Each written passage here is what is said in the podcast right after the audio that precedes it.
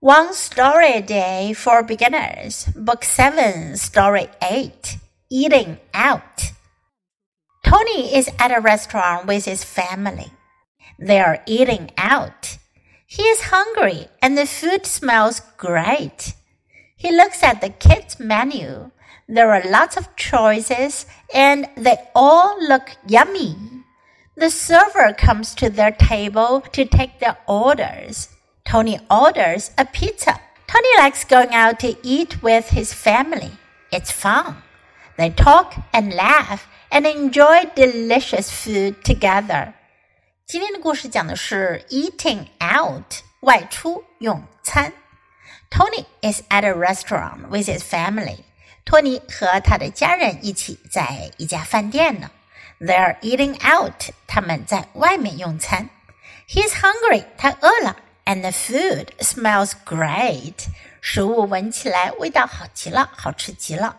He looks at the kids menu. 他看着儿童餐单。Menu 菜单餐单。There are lots of choices. 有很多选择。And they all look yummy. 看上去都很好吃。The server comes to their table to take their orders.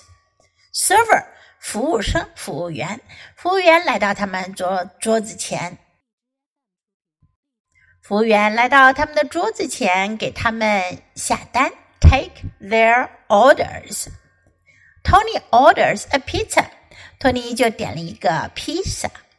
Tony likes going out to eat with his family。托尼喜欢和家人一起外出用餐。It's fun，很有意思。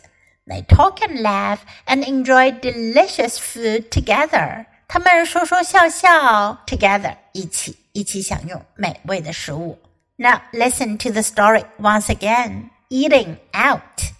Tony is at a restaurant with his family. They're eating out. He is hungry and the food smells great. He looks at the kids' menu. There are lots of choices and they all look yummy.